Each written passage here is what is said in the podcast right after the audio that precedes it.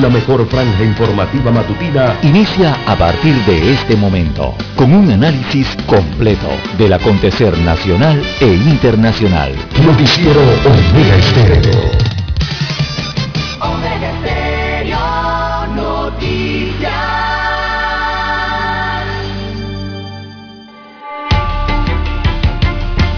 A continuación, los titulares, con los hechos que son noticias hoy.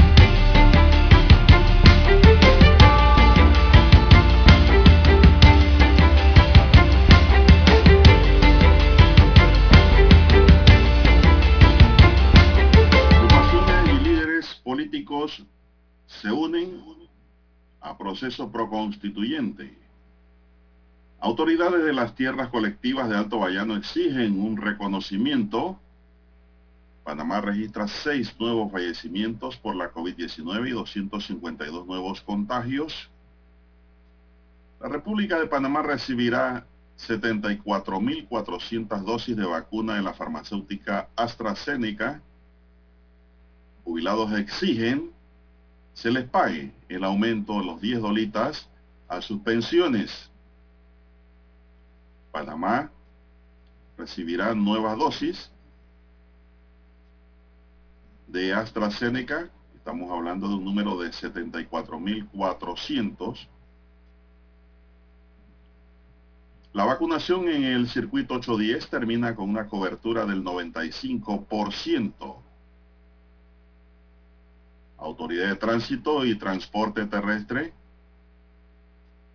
nuevamente recula y extenderá la medida de pares y nones para los taxis a raíz de las advertencias ayer después de la última reunión en donde los taxistas a través de las redes sociales informaron que hoy cerrarían las vías como protesta.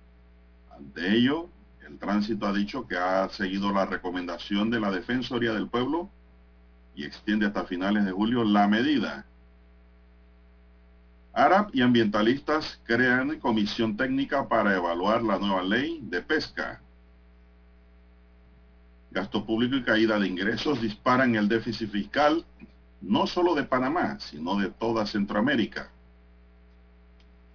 La Dirección General de Ingresos recuerda que hay una prórroga para declaraciones de renta que vence este 17 de mayo.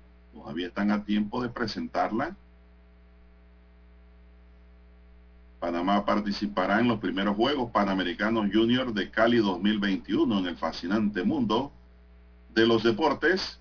En el plano internacional, primera reunión entre Duque y el Comité Nacional del Paro acaba por no haber un acuerdo inicial. Hay falta de empatía del gobierno. Hay falta de credibilidad también en Colombia. Panamá estudia el primer caso de la cepa de la India en donde han eh, detectado siete contactos. Se trata de un marinero que llegó y pues se trajo la cepa al país. Bien, amigos y amigas, estos son solamente titulares. En breve regresaremos con los detalles de estas y otras noticias. Estos fueron nuestros titulares de hoy. En breve regresamos. 7.30 AM. Infoanálisis. Con entrevistas y análisis con los personajes que son noticia. La mejor franja informativa matutina está en los 107.3 FM de Omega Estéreo. Cadena Nacional. Omega Stereo tiene una nueva app. Descárgala en Play Store y App Store totalmente gratis. Escucha Omega Stereo las 24 horas donde estés con nuestra nueva app.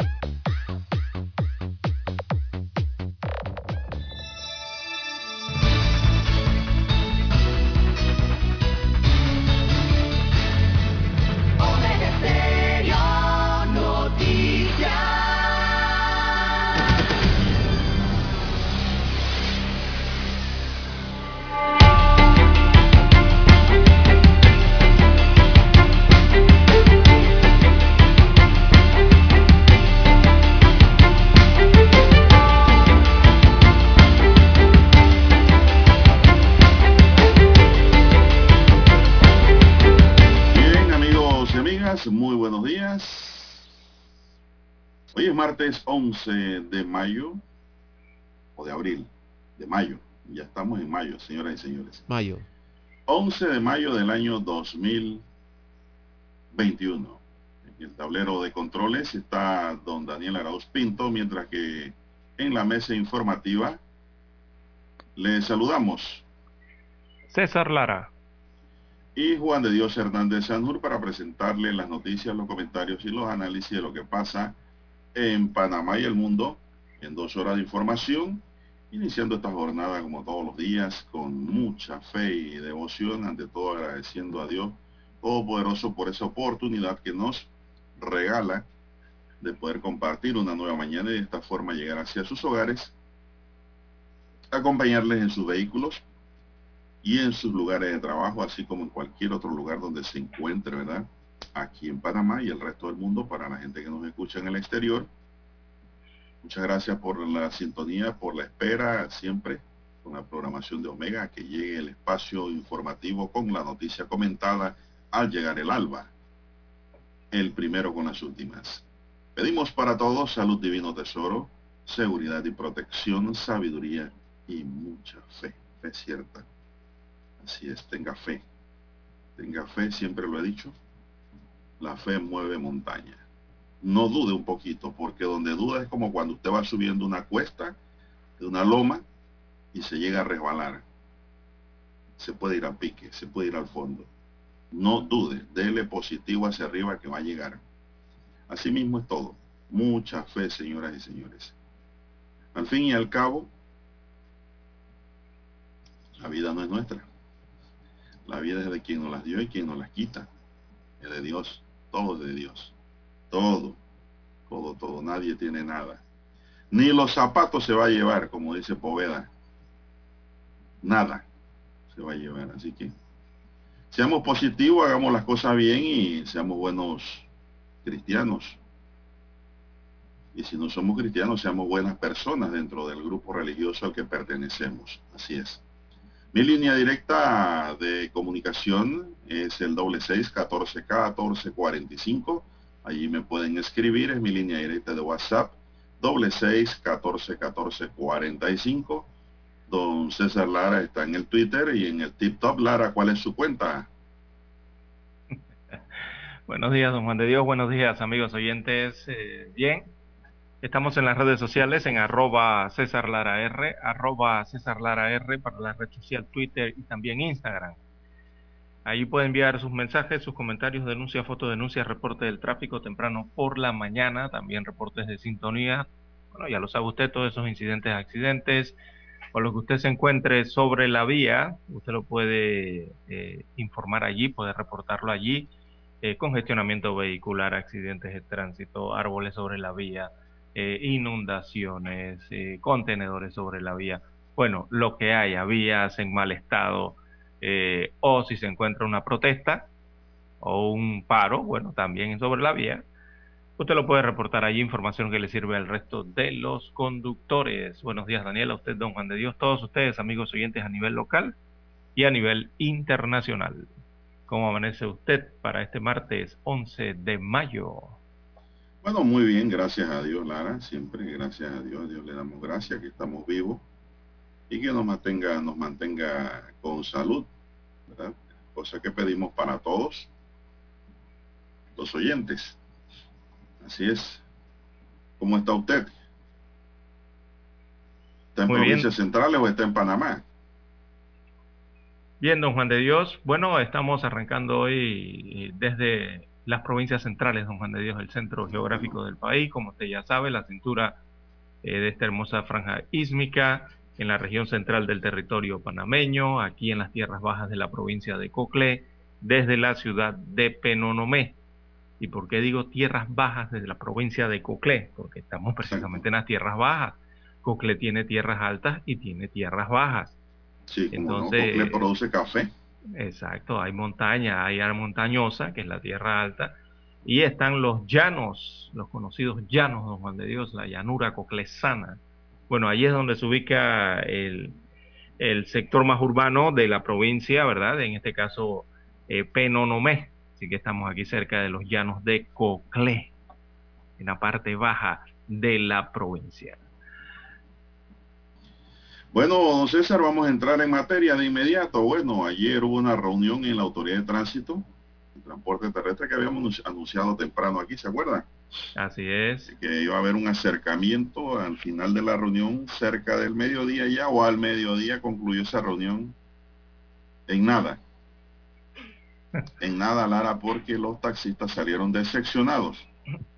Los taxistas llevaron su propuesta del parinón y las autoridades del tránsito dijeron que no, que no iba a Parinón, que tenían que seguir trabajando. Y ahí, ahí terminó la reunión prácticamente. Los taxistas salieron decepcionados e hicieron de inmediato un anuncio que iban a cerrar nuevamente las calles en protesta. Y más adelante entonces, avanzada la tarde, la autoridad de tránsito extendió una nota en redes sociales diciendo de que iban a atender la sugerencia del defensor del pueblo que estaba en esa reunión, en el sentido de extender un poco más el tiempo de los parinón. Y así la Autoridad de Tránsito y Transporte Terrestre, pues, extenderá la medida de pares y nones para los taxis hasta el 31 de julio, la harán hasta el 31 de julio, es decir, se van de aquí, mayo, junio y hasta finales tienen dos meses y medio para seguir con su parinón. Este lunes, directivos del ATT iniciaron un diálogo con las concesionarias y agrupaciones de transporte selectivo. El tema principal era debatir el establecimiento del sistema de circulación de pares y nones. El defensor del pueblo como mediadora, mediador entre el gobierno y los transportistas selectivos, luego de evaluar diferentes consultas, recomendaron a la autoridad volver a la medida de circulación de Parinón hasta el 31 de julio. Mire, eso fue lo que recomendó el defensor y que nosotros habíamos dicho aquí en la mañana, Lara. Sí, correcto. Pero dijeron que no. Al final tuvieron que acatar lo que dijo el defensor. O las recomendaciones. Sí, que él dijo, así es. O, bueno, más bien eh, al final la autoridad del tránsito y transporte terrestre eh, lo que ha hecho es ha retrocedido prácticamente ante la presión de los transportistas selectivos y ese anuncio de paro nacional. no vamos a hacer algo, no lo anunciemos. Exacto, en medio de una pandemia nacional que hay, en medio de un intento del país de, de volver entonces a activar la economía un anuncio del, del, paro del transporte es algo serio, don Juan de Dios. Eh, la, ATT retrocede y, bueno, dejaron sin efecto las palabras del director general de esta institución y se extiende entonces la medida de circulación de pares y nones de los taxis. Vamos a una pausa y regresamos con el tema. Adelante, Dani. Noticiero Omega Estéreo. La mejor franja informativa matutina está en los 107.3 FM de Omega Estéreo. 5.30 AM. Noticiero Omega Estéreo. Presenta los hechos nacionales e internacionales más relevantes del día. 7.30 AM. Infoanálisis. Con entrevistas y análisis con los personajes que son noticia. De 8 y 30 a 9 y 30 de la mañana. Sin rodeos. Con Álvaro Alvarado. De lunes a viernes por Omega Estéreo.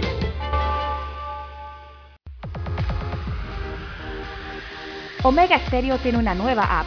Descárgala en Play Store y App Store totalmente gratis. Escucha Omega Stereo las 24 horas donde estés con nuestra aplicación totalmente nueva. En centrales telefónicas, la casa del teléfono es tu mejor opción asesoramos y ofrecemos buena atención. Con años de experiencia, trabajando para ti. La casa del teléfono, ubicados en Via Brasil y lista hermosa. La casa del teléfono, líder de telecomunicaciones. La casa del teléfono,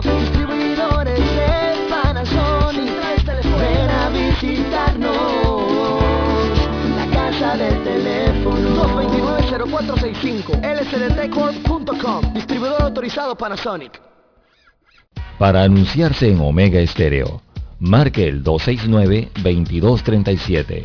Con mucho gusto le brindaremos una atención profesional y personalizada. Su publicidad en Omega Estéreo. La escucharán de costa a costa y frontera a frontera. Contáctenos 269-2237. Gracias.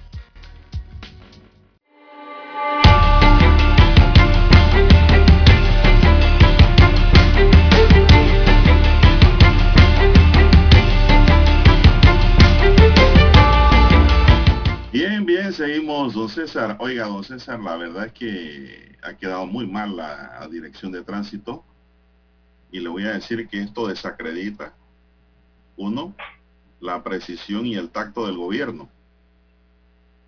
Porque usted como parte del gobierno y de la gestión pública de un presidente, usted no puede dar un anuncio y después echar para atrás de la noche a la mañana, porque ha quedado evidenciado como que le tomaron miedo, temor a los taxistas. O un mal análisis de la situación, o, una mala decisión, o, una mala decisión que al final nos afecta. esa es la impresión que ha quedado, y entonces usted va a ver que cuando llegue el 31 de julio, ellos van a seguir diciendo que quieren parinón. Tengan la plena seguridad. Pero entonces yo pregunto, ¿Por qué ha funcionado? ¿Por qué la autoridad de tránsito no ha hecho un estudio real y profundo ya en todo el tiempo transcurrido? O lo puede hacer de aquí al 31 de julio si están a tiempo. ¿Por qué no atienden el parinón que dicen los taxistas? Pregúntense con los dirigentes y lleven los pros y los contras a ver por qué el parinón. Sin responder a intereses particulares ni personales, Lara.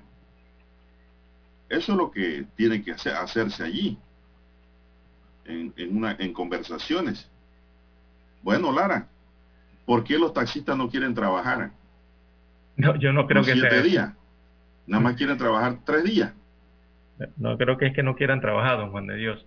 ¿No? Eh, lo que ha resultado evidente en medio de esta crisis, de esa situación, eh, por una parte, ¿no? Y la otro, eh, el otro, lo otro que está sobre la mesa es el hecho de que todos sabemos en Panamá, los taxistas lo saben, lo sabe la autoridad del tránsito, lo sabe el gobierno central, lo sabe la ciudadanía, que hay una sobrepoblación, hay una, cantidad excesiva de certificados de operación y de taxis en ciertos puntos de la República, específicamente la ciudad capital, y eso provoca lo que ya usted sabe, don Juan de Dios, que hay una eh, exagerada oferta ante la poca demanda. Eso en tiempos regulares, o sea, en tiempos donde no había pandemia.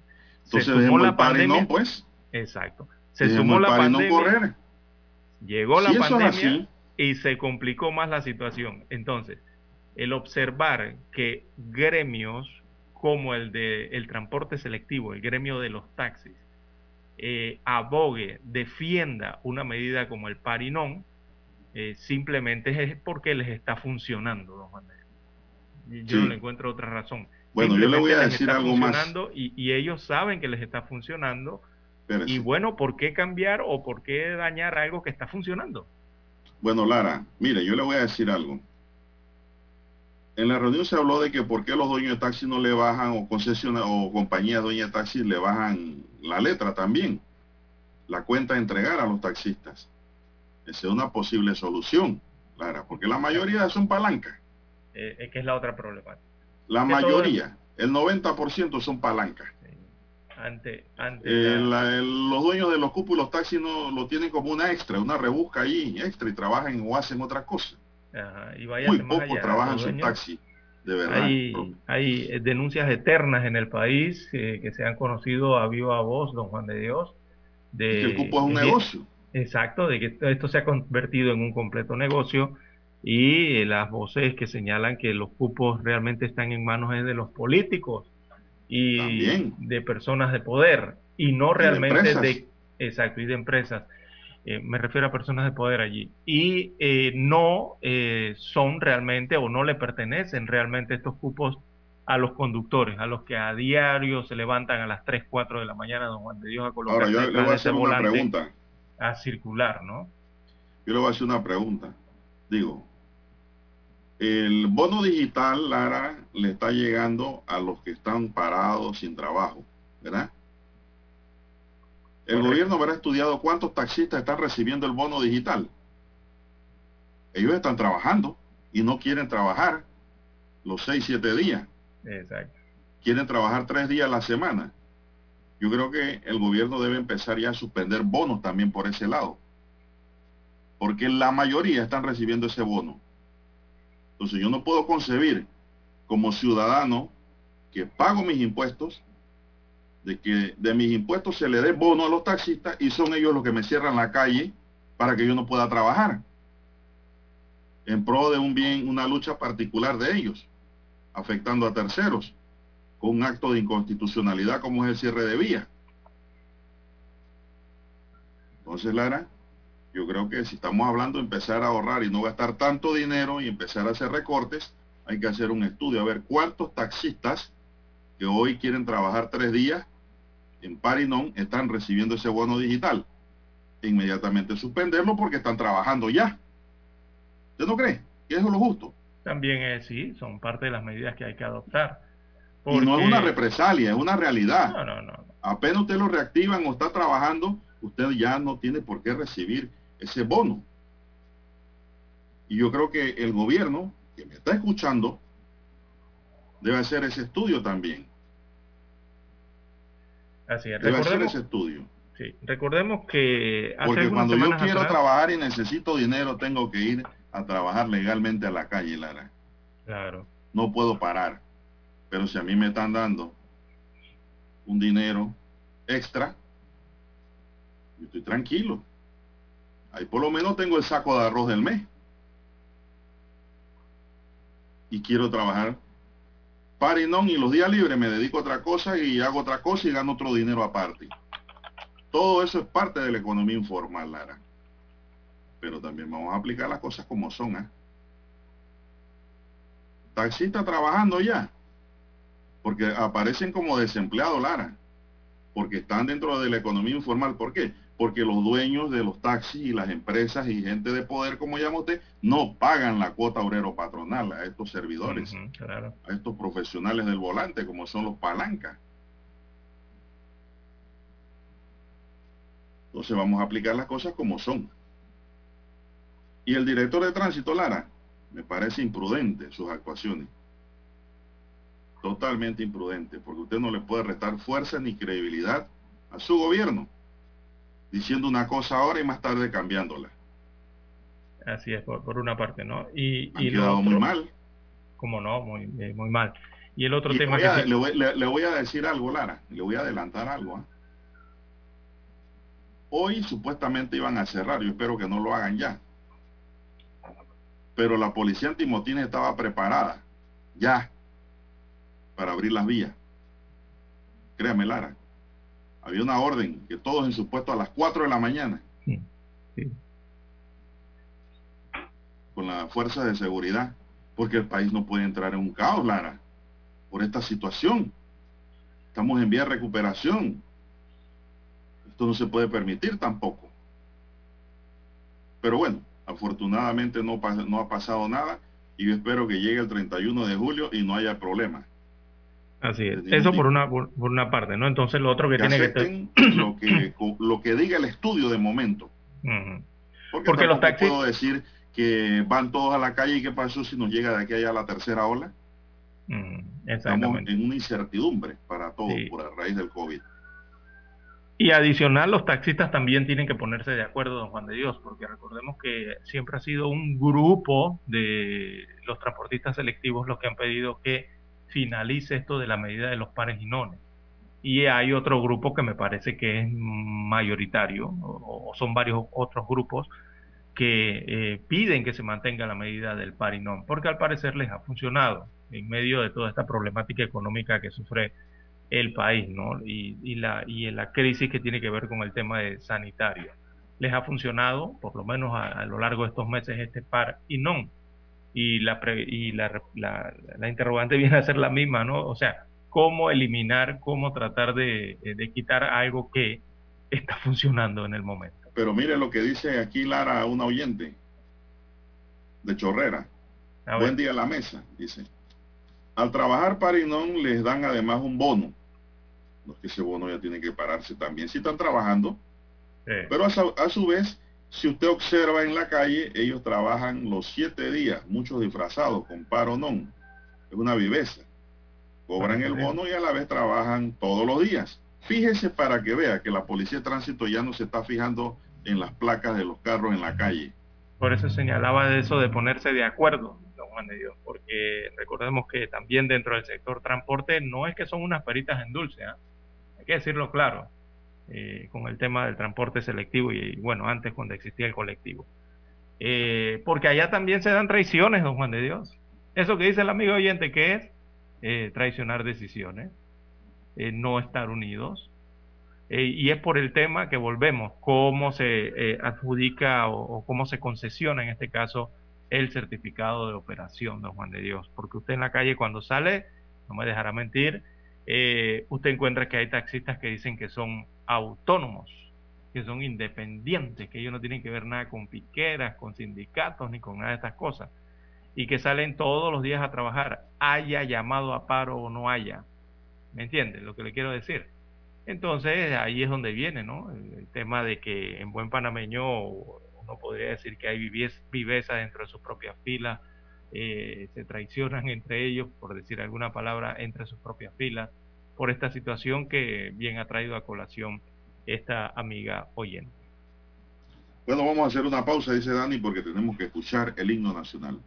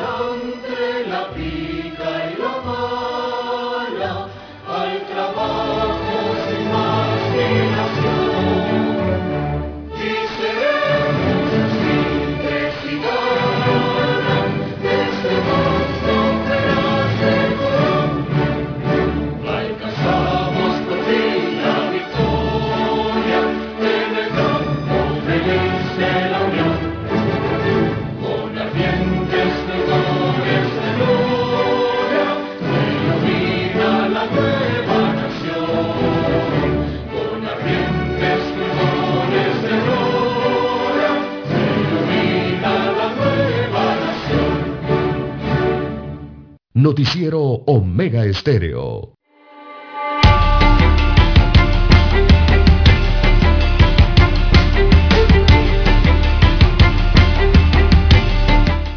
Bien, seguimos, don César. Bueno, ¿cuál ha sido el comportamiento del COVID-19 en Panamá, Lara, para el día de ayer? ¿Qué información nos registran? Vamos a pasar a esa materia rápidamente. Bien, don Juan de Dios. Bueno, tiende, tiende levemente al aumento, don Juan de Dios, en las últimas cifras eh, que se han estado dando en estos días, estos últimos días. Y, poco a poco, lastimosamente, comienza a subir la positividad diaria, ¿no? Que es lo que más se mide en estos momentos, ese 5%, ¿no? Estar arriba de él o estar por debajo de él como país es lo importante para decir que mantenemos el control de la enfermedad como hasta el momento o esta semana se ha mantenido. Así que Panamá sigue registrando ese aumento eh, eh, paulatino de la positividad de los casos de la enfermedad de la COVID-19 y ayer, bueno, eh, la positividad fue del 5.4%. Ayer se reportaron 252 contagios y también las autoridades informaron de seis decesos en las últimas 24 eh, horas, según eh, el reporte de las autoridades de salud. Así que ahora hay un total de 367.908 infectados en esa curva que eh, eso siempre va a estar por las nubes, don Juan de Dios, siempre va a ir hacia arriba, nunca va a bajar. Y hay 6.277 fallecidos a lo largo de la pandemia. Así que en cuanto a los casos activos, veamos la cantidad de casos activos para el día de hoy. Eh, el informe habla de que hay 4.278 casos activos reportados. En aislamiento domiciliario se reportan 3.721 personas y 185 se encuentran en hoteles, eh, están hospedados o alojados en hoteles eh, convertidos en hospitales, 185 pacientes. En cuanto a los centros hospitalarios, veamos los hospitalizados. Los hospitalizados son 314 pacientes que están en salas de hospitales eh, y hay 52 pacientes que se encuentran ingresados en unidades de cuidados intensivos, allí donde cuentan entonces con todos estos aparatos para darle soporte a la vida. Bien, eh, así está entonces el reporte que entregan las autoridades, seis fallecimientos en las últimas 24 horas y 252 contagios reportados o, nuevos casos en las últimas 24 horas. Lo que sí es que la positividad del resultado de esas pruebas sí aumentó al 5.4%. Hay un ligero aumento. O sea, ese 5%, recordemos que eh, hay que basarse a esta altura de la, de la lucha contra el COVID en ese 5%.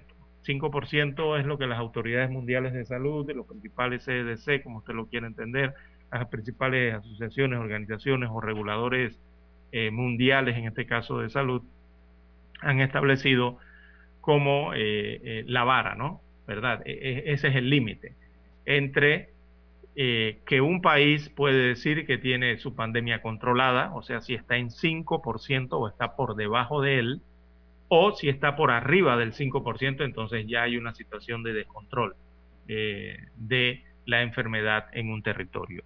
Así que el norte debe ser mantener ese 5% eh, o por debajo de él, estar por debajo de él, ¿no? En cuanto a la positividad de las pruebas que se realizan a nivel nacional. Como no, mientras tanto, Lara, el Ministerio de Salud está analizando los siete contactos directos que tuvo el paciente contagiado con la variante de la India, que ya está aquí. Sí. Como si fuera poco. Se trata de un marino que vino contagiado con la variante de la India y el ministerio tiene pues bajo vigilancia los siete contactos esperando a ver que no se expanda esa nueva variante en el país.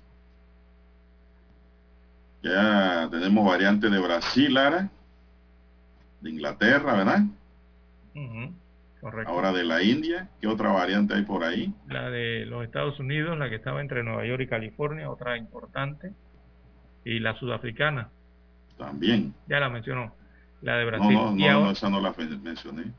Sí, y ahora esta variante indi, de India, que es la P1 186 eh, creo que es el número que le sigue, así la han denominado, y es una variante, eh, es una mutante, don Juan de Dios, una eh, doble mutante según han señalado las autoridades de India. por eso la situación que vienen presentando ellos en su país, ¿no? de alta contagiosidad. Así que hay que controlar eso en los puertos de entrada, marítimos, aéreos o terrestres al país, eh, porque es importante para no tener varias cepas eh, o, se descontrolen las cepas aquí dentro del territorio nacional. Así es. Eh, algunos datos más en cuanto al tema de la pandemia en nuestro país. Recordemos que para hoy llegará eh, el décimo cuarto lote de vacunas de Pfizer BioNTech. Hoy estará aterrizando otro vuelo de carga con precisamente esta carga de Eh, de medicamentos, eh, inoculantes en este caso, o antídotos contra la COVID-19. Serán 70.200 nuevas dosis, según han anunciado las autoridades de salud. Estarán llegando hoy al país esas 70.200 70, nuevas dosis. Eh, esta semana mm, habría, tendría que confirmar si será propiamente el día de hoy, pero sí esta semana eh, debe arribar el segundo embarque de la vacuna AstraZeneca, que es la otra vacuna que se está aplicando. Ese embarque está tasado en unas 74 mil, aproximadamente unas 74 mil a 74 mil 500 aproximadamente por allí dosis, que también estarían llegando al país. Eh, recordemos que la AstraZeneca, este, esta vacuna, se está colocando de manera voluntaria, eh, sobre todo a los hombres mayores de 30 años de edad y a las mujeres que tienen más de 50 años. Eh, se está haciendo a través de citas, ¿verdad? Así que estos dos importantes embarques que suman más de 140 mil dosis eh, anti-COVID estarán llegando entre hoy y mañana. no sé si la AstraZeneca llegará hoy en la noche. Al país y hoy, vacunas que hoy llega también. Sí. y son vacunas que, bueno, eh, vienen a contribuir al tema de la vacunación, ¿verdad? Eh, nacional y, que sea de forma rápida en este caso. Bueno, eh, las vacunas de AstraZeneca, recordemos, ya van a comenzar a, su inoculación en provincias, varias provincias de la República, Colón, Chiriquí, Veraguas, Azuero, Azuero será allí en donde está la feria de Azuero, entre las dos provincias de Herrera y Los Santos, y también en la provincia de Coclé. Se van a comenzar a inocular con la vacuna AstraZeneca, en los denominados autos rápidos de vacunación. Bueno, los pacientes crónicos que no están en la base de datos del Ministerio de Salud y la Caja de Seguro Social pueden solicitar también su certificación médica ingresando al portal panamadigital.gov.pa en la sección de vacunación. En este proceso de inmunización contra la enfermedad COVID-19 y la Autoridad Nacional para la Innovación Gubernamental habilitó así el enlace para que las personas certifiquen su enfermedad crónica, así como para que puedan notificar inconsistencias que presente la tarjeta digital de vacunación o el correo para que anexen su cartilla de vacunación en el extranjero. Solicitan segunda, segundas dosis o para que actualicen el registro. Oiga, eso de la segunda dosis de los que se han ido a vacunar al extranjero, Lara, ha causado mucha urticaria en Panamá, mucha no? enojo, enojo de en la población. ¿ah? Vamos a hacer una pausa para seguir comentando. Ok.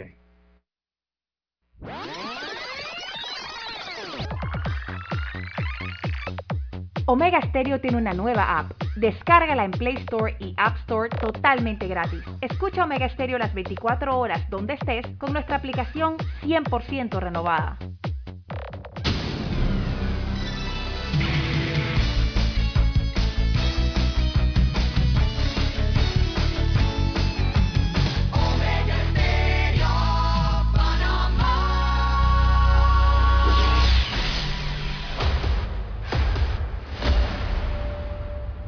Desde los estudios de Omega Estéreo, establecemos contacto vía satélite con la voz de América. Desde Washington, presentamos el reportaje internacional.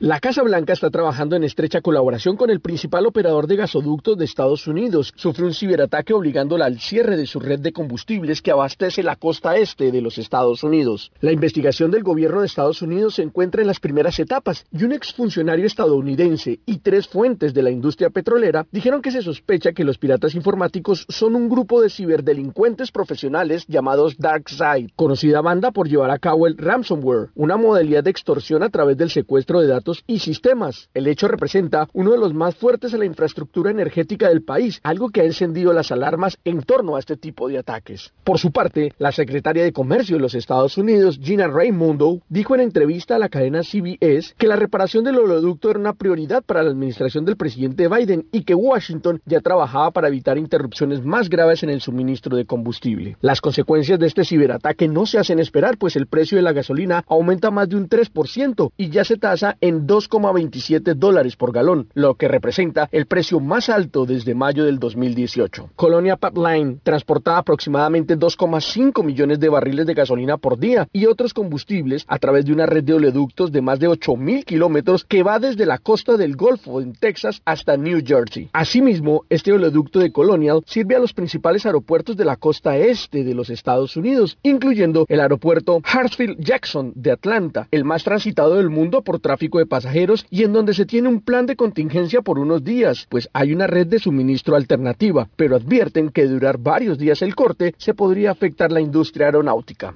Vale la pena recordar que durante cortes anteriores de Colonial los precios minoristas de los combustibles han aumentado bastante, especialmente en los estados del sureste del país. Héctor Contreras, Voz de América, Washington. Escucharon vía satélite desde Washington el reportaje internacional. La mejor franja informativa matutina está en los 107.3 FM de Omega Estéreo, 530 AM. Noticiero Omega Estéreo presenta los hechos nacionales e internacionales más relevantes del día. 730 AM. Infoanálisis. Con entrevistas y análisis con los personajes que son noticia. De 8 y 30 a 9 y 30 de la mañana sin rodeos, con Álvaro Alvarado, de lunes a viernes, por Omega Estéreo. ¿Qué tal amigos? Les saluda Álvaro Alvarado. Quiero invitarlos para que me acompañen en mi nueva casa, Omega Estéreo, donde estaremos hablando sin rodeos de los temas que interesan a Panamá, de lunes a viernes, de 8 y 30 a 9 y 30 de la mañana. Sin rodeos, con Álvaro Alvarado por Omega Estéreo.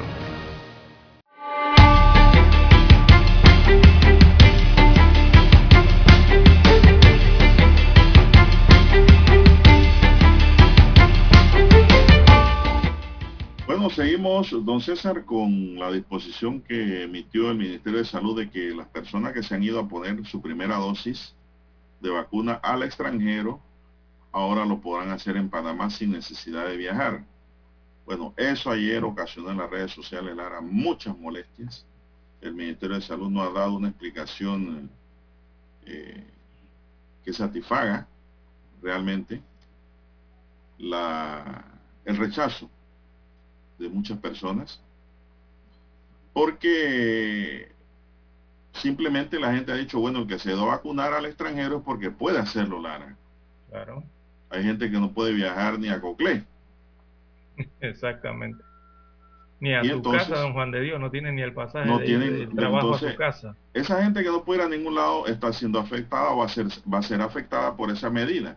Si alguien se vacunó en el extranjero, sin lugar a duda de que puede volver a ir a ponerse su segunda dosis, porque de lo contrario no hubiese ido a ponerse la primera. Yo en realidad no sé a quién quiere beneficiar el gobierno con este tipo de medida porque no tiene sentido lógico lo que está ocurriendo. ¿Por qué no tiene sentido lógico? Porque no hay vacunas suficientes para vacunar a todos los que aspiran a vacunarse en el territorio nacional, incluyendo a pacientes con enfermedades crónicas, que a cada momento nos llaman aquí a Omega Estéreo. Es cierto. Don Juan de Dios, y, y mire, si hay algo que ha tenido la población panameña, hay algo que ha tenido este pueblo de Panamá, es que ha sido paciente, ha sido paciente de verdad, don Juan de Dios, con el tema de la vacunación. Todos internamente han, han tomado conciencia y han decidido, bueno, yo voy a esperar cuando me toca. Eso no es así, don Juan de Dios. si, a mí me, si yo tengo 35 años de edad y a mí posiblemente me toca en diciembre o en enero del 2022, hey, las personas aquí en Panamá han decidido yo voy a esperar, me voy a cuidar lo más posible y voy a esperar mi turno. ¿Sí o no? La mayoría ha ocurrido así, don Juan de Dios. El problema que ha existido aquí es que han cambiado el plan de vacunación. Ya lo hicieron una primera vez, ¿se acuerda? Y alzaron por allí la voz del pueblo, ¿ah? Pero muy, muy suavemente.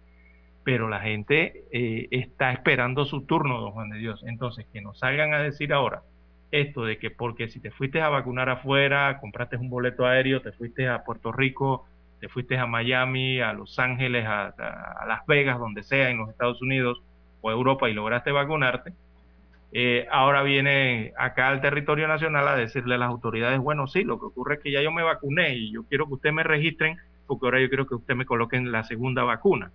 Y cuando uno se va a, a, ver la parte técnica de la vacuna, don Juan de Dios, el proveedor de la vacuna, el fabricante, dice que la segunda dosis en menos de 21 días, por lo mínimo menos de 21 días, o máximo hasta tres o cuatro meses después eh, e, esa segunda dosis, la colocación, ¿no?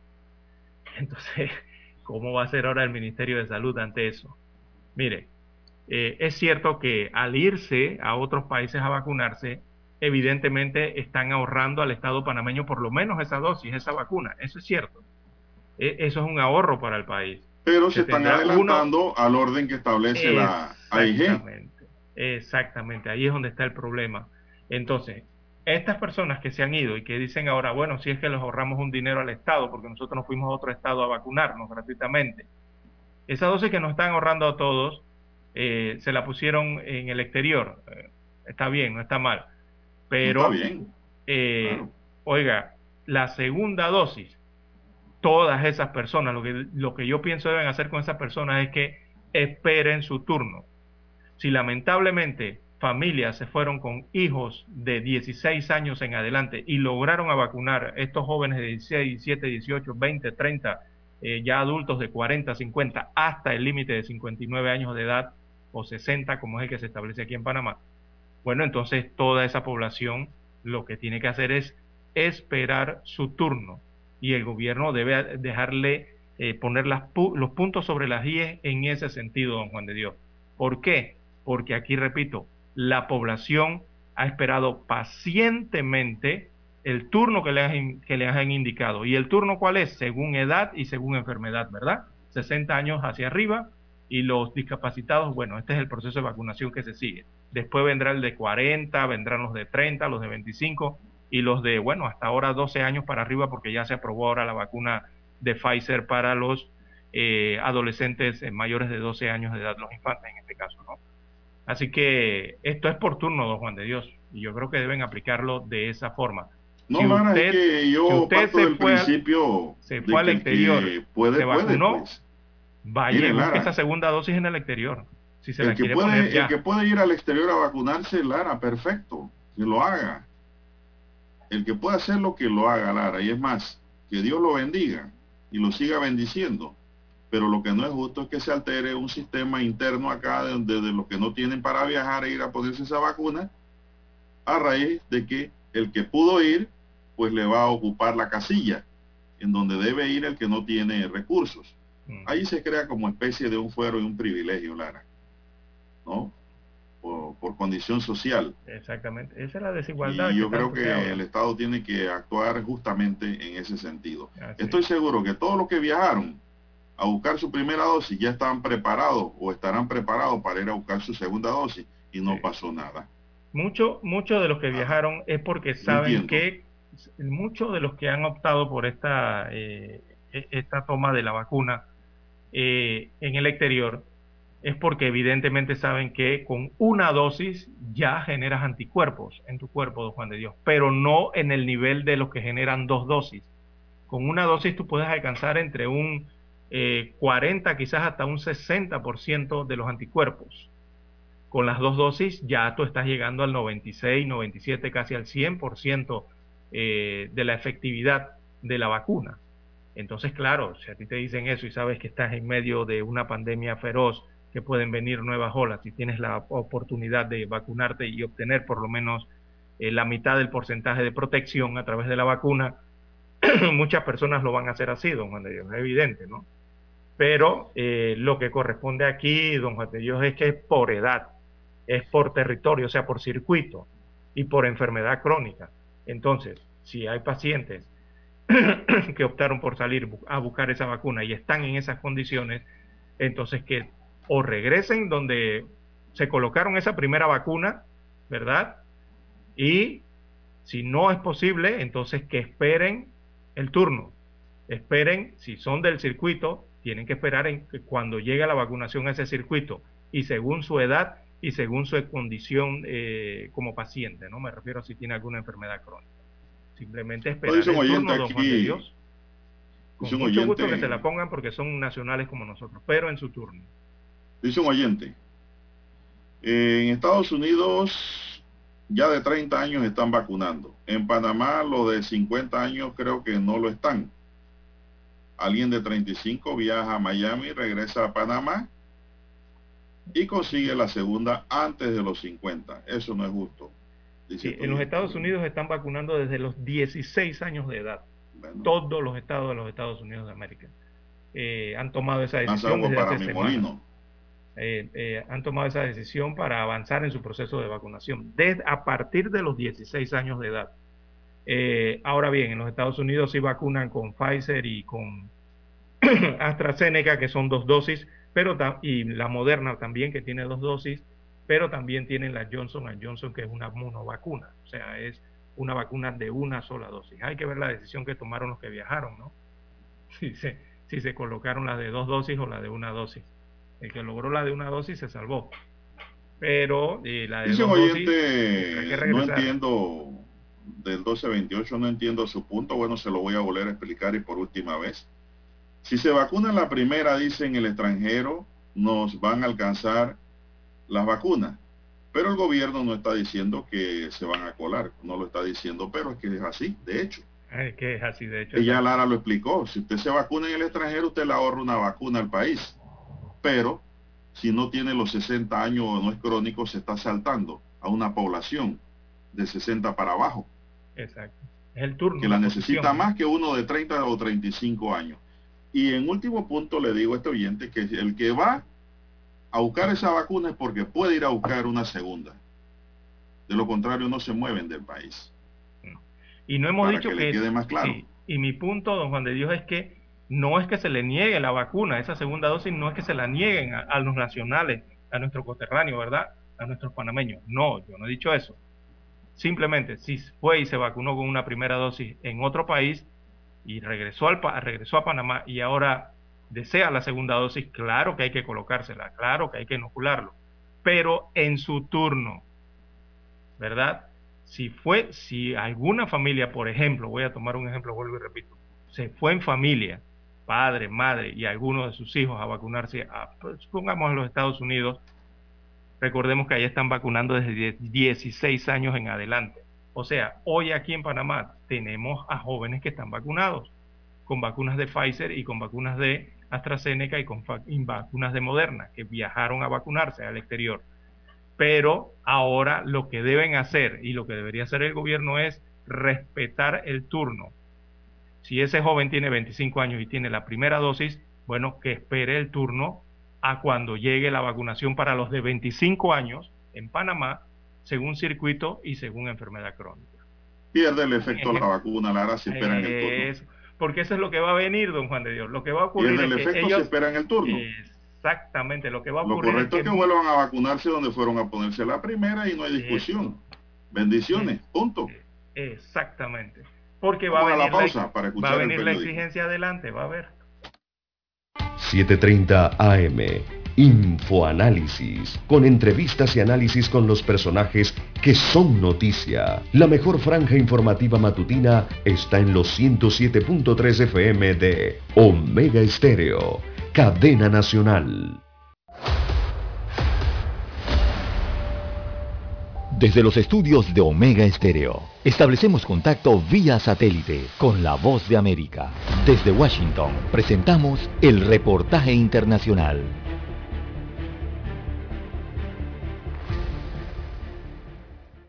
Mosquitos genéticamente modificados fueron liberados por primera vez en Estados Unidos, específicamente en los Cayos de la Florida, en un programa piloto destinado a reducir la propagación de enfermedades mortales como el dengue, la fiebre amarilla y el virus Zika, Después de más de una década para asegurar la aprobación regulatoria, la firma de biotecnología británica Oxitec, junto con el Distrito de Control de Mosquitos de los Cayos de la Florida, lanzaron el proyecto con la esperanza de reducir las especies de Aedes aegypti que propagan esas enfermedades.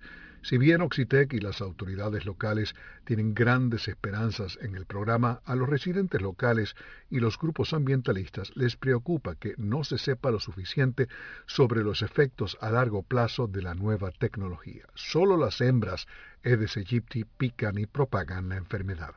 La compañía dice que proyectos similares han tenido una tasa de éxito superior al 90% en Malasia, Brasil, Panamá y las Islas Caimán. Alejandro Escalona, Voz de América. Escucharon vía satélite desde Washington el reportaje internacional.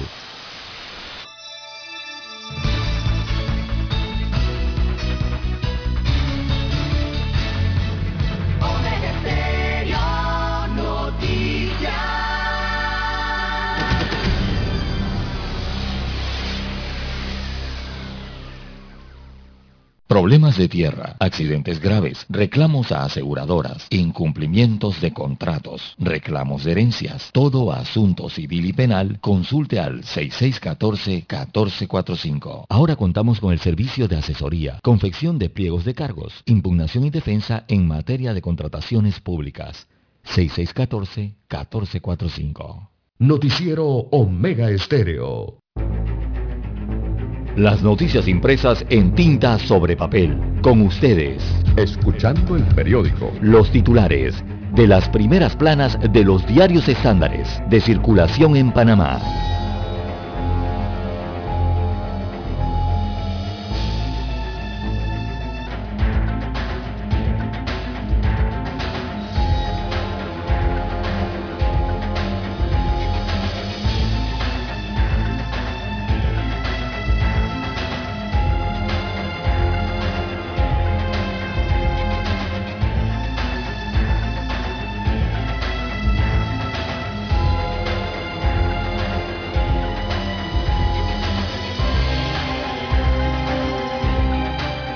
Bien, amigos oyentes, el diario La Estrella de Panamá titula para hoy Panamá decide, acude al Tribunal Electoral para la Constituyente.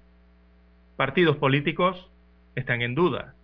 Es el titular que presenta para hoy martes el diario La Estrella de Panamá, grueso tipaje. Así que Panamá decide, Panamá decide es una organización, recordemos, un movimiento. Bueno, ellos presentarán hoy ante el Tribunal Electoral el memorial para iniciar la recolección de firmas para una constituyente paralela. Los partidos panameñistas y Cambio Democrático no habían confirmado nada hasta el momento, eh, por lo menos hasta este lunes, así que su participación en el esfuerzo ciudadano, como habían anunciado, no, lo han confirmado.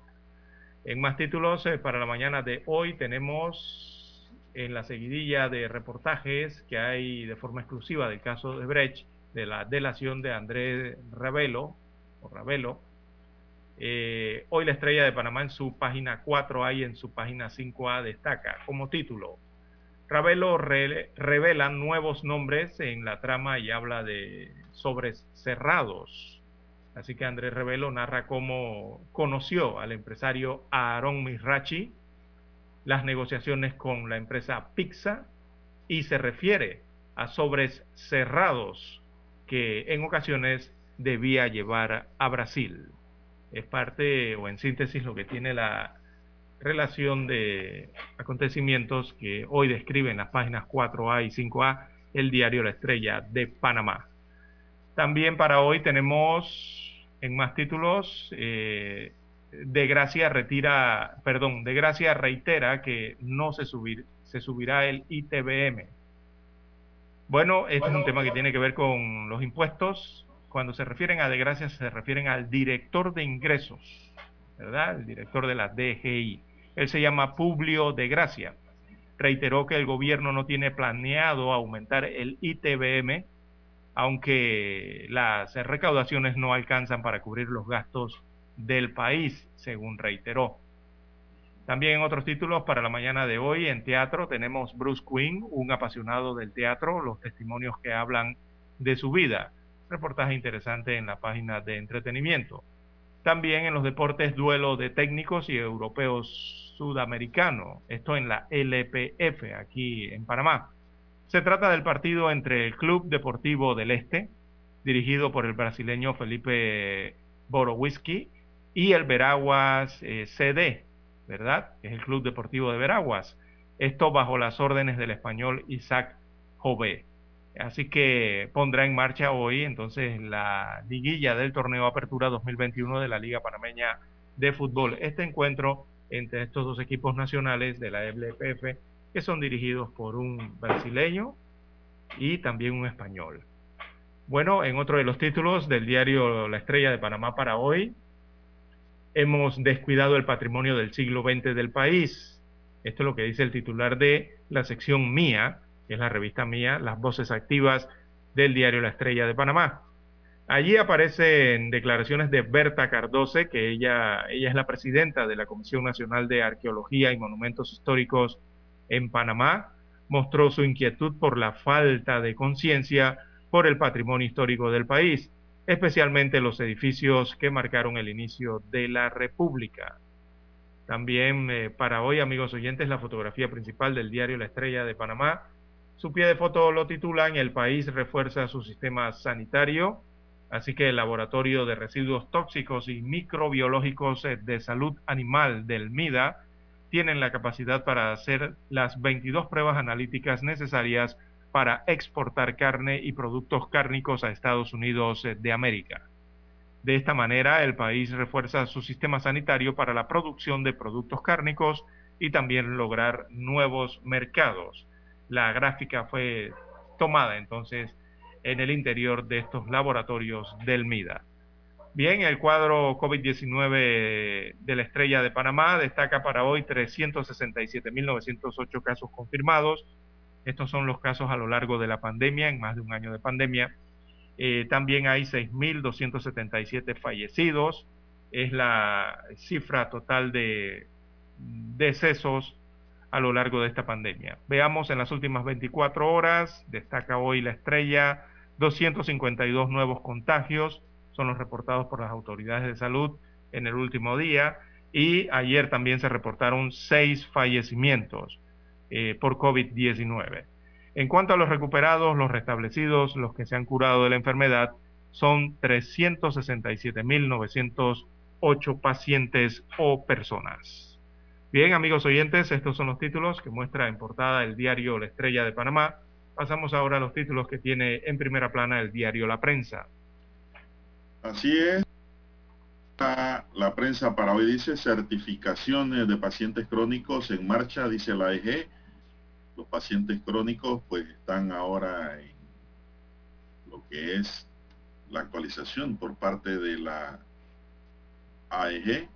Háblese de los que no aparecen en la base de datos del Ministerio de Salud y de la Caja de Seguro Social. Piden reglas claras sobre el proceso constituyente. Dirigentes de la sociedad civil organizada consideran que el Tribunal Electoral debe reglamentar todas las etapas del proceso para convocar una asamblea constituyente paralela. Ese fue un tema que tocamos ayer aquí en esta mesa también. Últimos 15 días con un ligero aumento en cifras de COVID-19 luego de 16 semanas en meseta.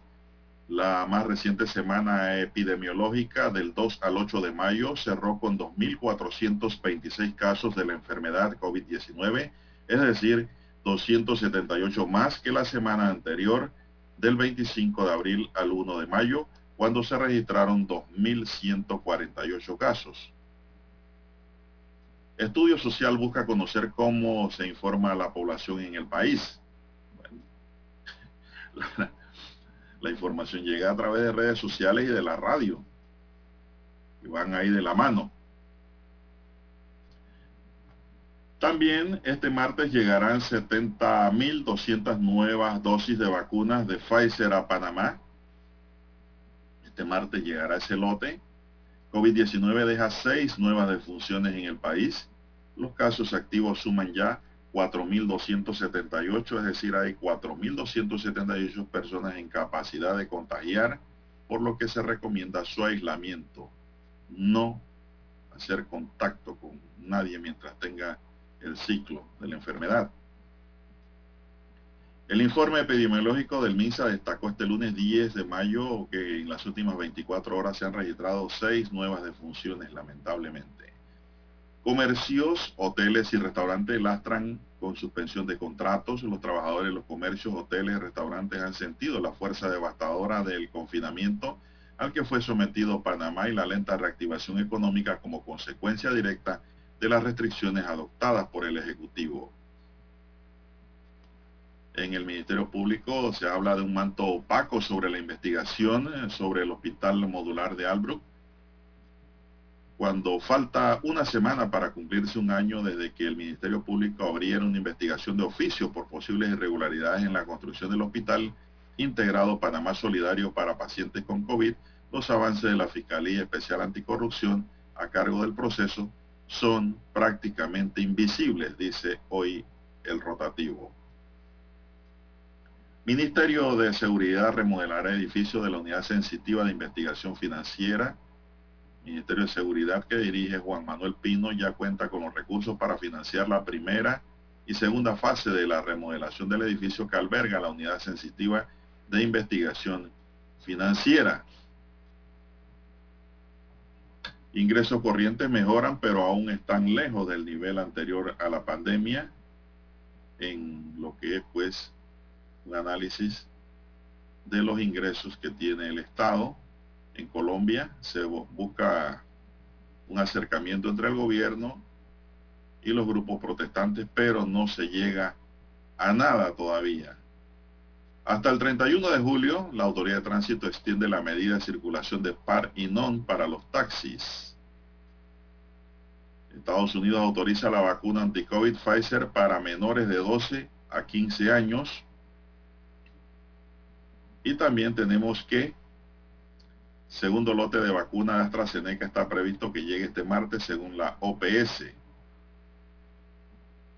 Siete contactos directos que tuvo el paciente contagiado con la variante de la India, analiza el Ministerio de Salud.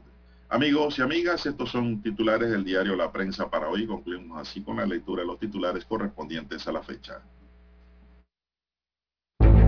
Hasta aquí, escuchando el periódico. Las noticias de primera plana, impresas en tinta sobre papel.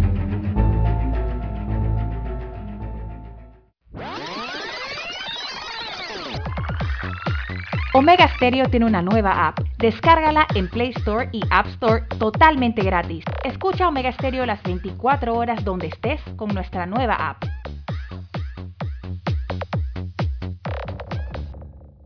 Para anunciarse en Omega Stereo, marque el 269-2237. Con mucho gusto le brindaremos una atención profesional y personalizada. Su publicidad en Omega Stereo la escucharán de costa a costa y frontera a frontera. Contáctenos 269-2237. Gracias. Cosas que haré ahora de jubilado. Jugar con mis nietos y que Ñita les haga un comidón. Hacer 45 minutos en la caminadora. Conectarme por videollamada para hablar con Tony. Verme la nueva temporada de mi serie favorita. Cuando estás jubilado, los momentos en familia se disfrutan más. Pide tu préstamo personal de recién jubilado y recibe un bono gratis de hasta 350 balboas. Llámanos al 875-55. Credit Corp Bank.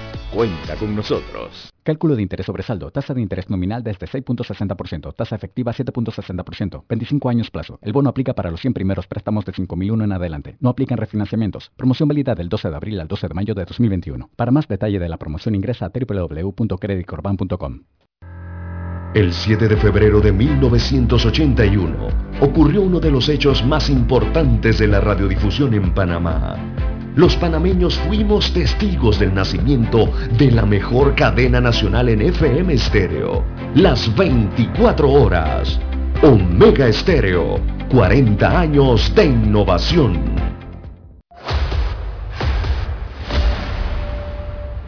Desde los estudios de Omega Estéreo, establecemos contacto vía satélite con la voz de América. Desde Washington, presentamos el reportaje internacional.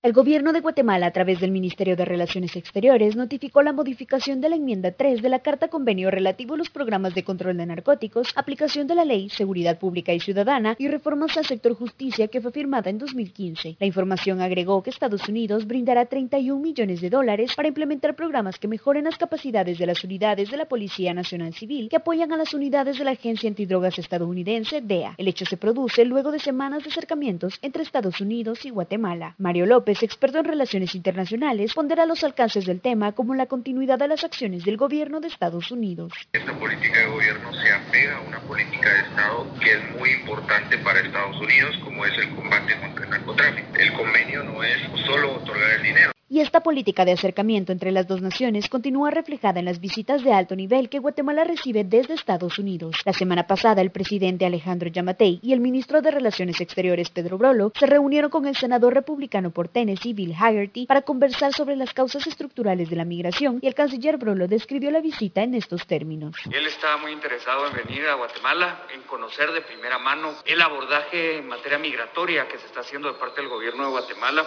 Al mismo tiempo, el canciller Brolo anticipó que se preparan para la visita de la vicepresidenta Kamala Harris a Guatemala, que se realizará en la segunda semana de junio, donde esperan establecer las líneas de trabajo para fortalecer las relaciones bilaterales. Ligia Toledo, Voz de América, Guatemala.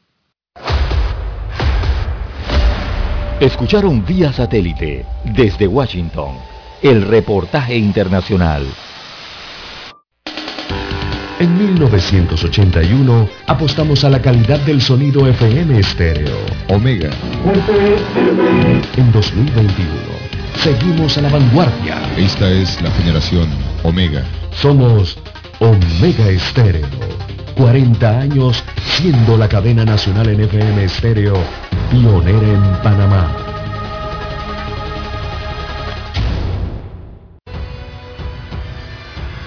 Un medio que cumple su palabra dice toda la verdad. Credibilidad, imparcialidad, libertad, transparencia. El siglo y la estrella de Panamá tienen la palabra. Es momento de adentrarnos al mar de la información. Este es el resultado de nuestra navegación por las noticias internacionales más importantes en este momento.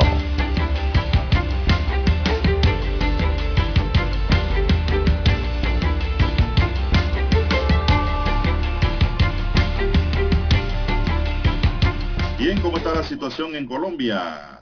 Bueno, sigue la, sigue la crisis social en nuestro hermano país. Social. Sí, sigue la crisis social allá en Colombia. eh, eh, paralelo a las protestas y a toda la situación por el tema de la reforma tributaria en ese país, bueno, están buscando también a 168 personas reportadas como desaparecidas en medio de esas protestas, Juan de Dios.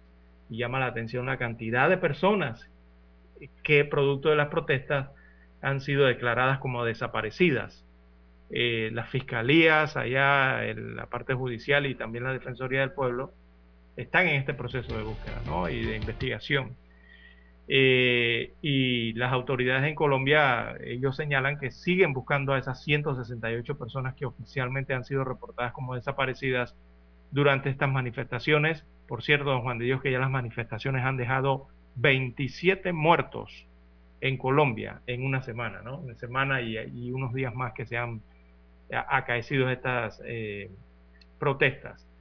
Bueno, hay un mecanismo de búsqueda urgente eh, que han aplicado en Colombia para tratar de hallar a estas personas que aparecen en este listado, en este reporte, eh, y también hay otra lista de personas que ya han sido encontradas, o sea que el listado total era mayor, mayor de 168.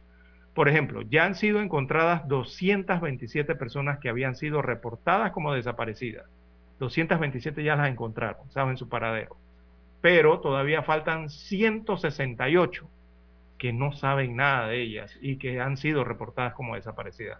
O sea que la cifra era mayor, estamos hablando de casi 500 personas, 400 y tantas, eh, en medio de unas protestas, ¿no? Que es una situación que llama la atención, ¿por qué desaparecen personas en medio de una protesta o en medio de una crisis, en una convulsión allí social que se ha producido en diversas ciudades eh, colombianas, ¿no? Como ya sabemos, Cartagena, Medellín, Colombia, eh, perdón, Bogotá, entre otras. Así que es lo que está en este momento. Eh, hay más de 35 equipos de búsqueda compuestos por policías, eh, investigadores, están las fiscalías y los defensores regionales del pueblo en este caso, en ese proceso de búsqueda. Eh, hasta el momento, desde Colombia se informa, o los organismos están aclarando, que no existen denuncias formales por delito de, desaparición en el marco de las protestas o manifestaciones de los últimos días. Es lo que dicen los organismos. Pero las familias siguen eh, denunciando ante las autoridades que las personas desaparecieron, fueron a las protestas y no han regresado. Don de Dios, están desaparecidas en este momento, lo que llama la atención de lo que ha ocurrido en Colombia. Y entonces el gobierno dicen que los están buscando también también los están buscando. O sea, cuando denuncian que son desaparecidas, eh, eh, cuando una persona, una familiar de normalmente reporta a una persona desaparecida y sabe que la persona fue a una protesta, lo primero que uno busca, don Juan de Dios, usted es abogado, usted lo sabrá, es que eh, uno lo que primero que piensa es que pudo haber sido retenida por la policía producto de la protesta. Eso es lo primero que uno busca, ¿verdad? Cuando uno piensa que una persona ha desaparecido, se va a la policía, no sé, a las cárceles a buscar primero. Pero eh, eh, no están reportadas allí, o sea, las autoridades no tienen reporte de nadie que esté en ninguna cárcel ni nada retenido producto de las protestas. Pero las familias señalan que las personas siguen desaparecidas hasta el día de hoy. Bueno, todo no queda allí. Ahora el principal colectivo de manifestantes de Colombia convocó una nueva huelga para mañana miércoles tras un fallido encuentro con el presidente Iván Duque para desactivar la crisis que desencadenó la represión de las protestas en los últimos días contra el gobierno. Abro comillas, llamamos a la población colombiana que el próximo 12 de mayo realicemos una huelga, una jornada de paro nacional, declaró Jennifer Pedraza, líder estudiantil denominado, denominado Comité del Paro. Durante casi cuatro horas, la organización que reúne a sindicatos, movimientos sociales y universitarios habló con Duque en la sede de gobierno sin acordar una salida a la crisis que deja 12 días de protestas con un reporte oficial de 27 fallecidos y centenares de heridos. Sin embargo, las ONG, Temblores e Indepaz dan cuenta, dice aquí, de 47 víctimas mortales, es decir, más de lo que señalan otras agrupaciones. 39 de ellas por violencia policial. Pedimos que se respete el derecho constitucional y la protesta pacífica y que se dieran garantías para la movilización. Una cosa sencilla del Estado Social de Derecho y por el contrario, el discurso de Iván Duque fue complaciente con los usos excesivos de la fuerza pública, agregó Pedraza. Los voceros del movimiento insistieron en que el gobierno, pese a su oferta de negociación, no atendió el pedido de frenar la violencia policial, lo que impidió avanzar en la discusión de otros reclamos. Bueno, Lara, esto de la violencia policial también es discutible, ¿no? Aquí no quiero ser abogado del diablo, pero el problema es que si las hordas, las masas se desbordan hacia el saqueo, hacia la comisión de delitos, ¿qué le queda a la fuerza del orden? Tiene que actuar. Tiene que actuar. Mire, y esto lo digo porque me llegó el domingo unos, unos videos de cómo unas mingas indígenas entraban, Lara, a las propiedades privadas y reventaban los automóviles de la gente que vivían en colonias y reventaban las casas y golpeaban a los residentes. Entonces, ante una situación como esa que nos llega en video, ¿cómo la policía no va a actuar, Lara? Claro que tiene que actuar. Aquí todo no es color de rosa y de víctimas, aquí hay que poner actitudes de parte también, de parte y parte. Es algo que uno no, no quisiera ni, ni tocar, pero hay que tocarlo. Que haya fuerza excesiva de la policía, bueno, eso también puede haber ocurrido, Lara. El exceso. Pero eh, tiene que haber un orden también. La primera función del Estado, Lara, y del gobierno es proteger a sus asociados. No puede ser que bandas de maleantes rompan todo lo que encuentren a su paso, causen daño y cometan delitos y digan que son las víctimas también. Eso no puede ser. Eso no puede ser, Lara, y lo estoy diciendo por los videos que me llegaron de Colombia en relación a los ataques a las poblaciones, a, a, a las barriadas que son inclusive lugares cerrados, usaron hasta camiones para romper los portones, para entrar. ¿Para qué? ¿Qué culpa tiene ese ciudadano que está allá adentro viviendo tranquilo, encerrado, en paz? ¿Por qué ir a hacerle daño es la pregunta? ¿Qué razón o motivo existe? Entonces aquí hay de parte y parte, Lara. Esto no es de que solamente el Estado está aplicando medidas de fuerza excesivas. Aquí tienen que deponer actitudes ambas partes, Clara, y sentarse a hablar. Punto. Deponer actitudes es la palabra. ¿Sigue usted? Bien, don Juan de Dios, 5.55, perdón, las 6.55 minutos de la mañana en todo el territorio nacional. Bueno, en el globo terráqueo se observa aquí en, hacia el área del Medio Oriente, don Juan de Dios, eh, allá se están lanzando cohetes Israel eh, lanza cohetes, Hamas le responde, Israel vuelve a responder y tienen ese ataque aéreo desde, desde hace varias horas. Eh, se han reportado al menos 20 muertos en Gaza y, es lo que ha ocurrido durante este fin de eh, perdón, en las últimas horas. Israel dice haber atacado 130 blancos militares, blancos militares en Gaza y haber matado a 15 miembros de grupos armados, es lo que dice Israel. En, cuanto Hamas también, Hamas en este caso, lanzó cohetes hacia el territorio israelí eh, y se está presentando esa situación entonces en el Medio Oriente, en medio de esta pandemia ¿no? y todas estas situaciones. Eh, las autoridades locales en Gaza informaron de 22 muertos, entre ellos 9 niños, en los ataques israelíes más importantes desde el mes de noviembre del 2019 en la oscuridad de la noche están las fotografías, los videos, don Juan de Dios, eh, cómo estallan estos eh, misiles, ¿no? Que impactan en las ciudades o en los territorios allá, matando a personas lamentablemente. Así que se han contado 130 objetivos militares, según Israel, parcialmente a Hamas, o a Hamas, como le conocen algunos. Bueno, ellos están en la fase inicial de, de la respuesta contra los blancos militares en Gaza, según han dicho están preparados para una escalada. Así que esta cantidad de cohetes son lanzados desde la franja de Gaza y constituyen una, eh, una mm, agresión contra Israel, según han dicho las autoridades israelitas. Dicen que ellos no pueden dejar eso sin respuesta, o sea, que les van le están lanzando misiles para atrás y esa tiradera de misiles de un lado hacia otro. Bueno, eso está ocurriendo en Israel, lamentablemente mueren personas, en su mayoría han muerto niños, y otra situación muy triste también ha ocurrido en Kazán. Eso queda en Rusia, don Juan de Dios. Allí al menos se registraron otras 11 muertes, entre ellas de nueve niños. ¿Y cómo fueron esas muertes en Kazán, Rusia? Eh, se registró un tiroteo en una escuela rusa, don Juan de Dios. Allá en ese ataque participaron dos personas, uno de ellos fue detenido mientras intentaba darse la fuga y el otro fue abatido por la policía eh, rusa. Lamentablemente, entonces eh, se da esta cantidad de muertos, 11 muertos, entre ellos la mayoría, 9 infantes, 9 niños, que han muerto en esta ciudad rusa de Kazán eh, tras el ataque eh, a la escuela número 175 de Kazán. Ese es el número de la escuela en la capital. Eso queda en Tartastán, ¿no? hay muchos musulmanes, allí esta capital es de mayoría musulmana participaron dos atacantes según los cables que llegan a nivel internacional. Eso en este punto de eh, Asia, ¿no? También la Unión Europea, bueno, han dicho que van a reclamar una indemnización económica a AstraZeneca por supuesto incumplimiento de contrato eh, por el tema de la vacunación y la entrega tarde eh, de los inoculantes.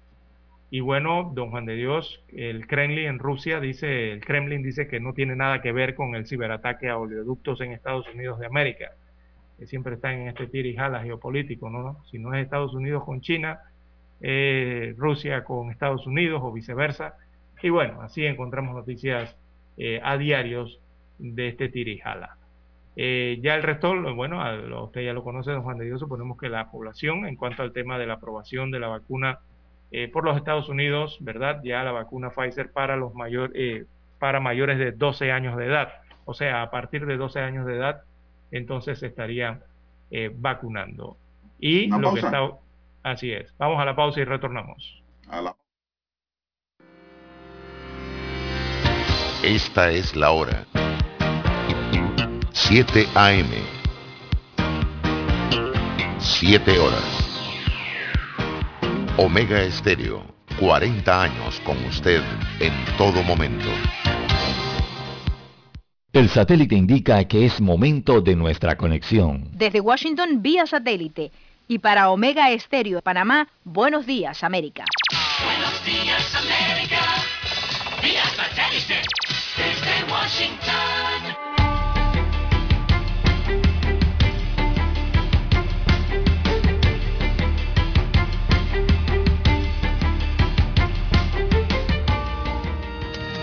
Desde Washington les informa Henry Llanos.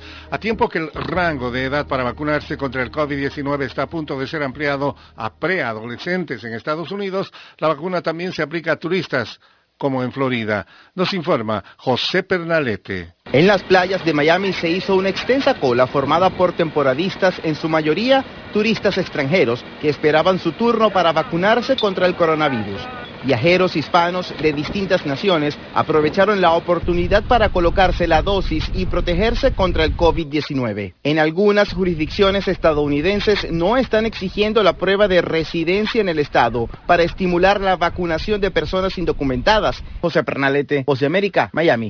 Una organización no gubernamental denunció que disidencias de las FARC habrían reconocido tener como prisioneros de guerra a ocho militares venezolanos. Desde Caracas nos informa Carolina Alcalde. Javier Tarazona, director de Fundaredes, una organización no gubernamental que ha seguido de cerca el conflicto armado en la frontera colombo-venezolana, replicó un comunicado presuntamente enviado por el Frente Décimo de las FARC a la Cruz Roja Internacional, en el que reconocen haber capturado como prisioneros de guerra a ocho efectivos de la Fuerza Armada Nacional Venezolana. Queremos denunciar el secuestro de estos ocho militares que aparecen como prisioneros de guerra, pero además queremos repudiar el silencio que ha tenido las Fuerzas Armadas venezolanas frente a este hecho dantesco. Carolina Alcalde, Voz de América, Caracas. Israel lanzó nuevos bombardeos en Gaza hoy martes por la mañana con ataques sobre la vivienda en un rascacielos de un comandante de campo de Hamas y dos túneles excavados por milicianos bajo la frontera. Hamas y otros grupos armados lanzaron docenas de cohetes a Israel en una escalada de la violencia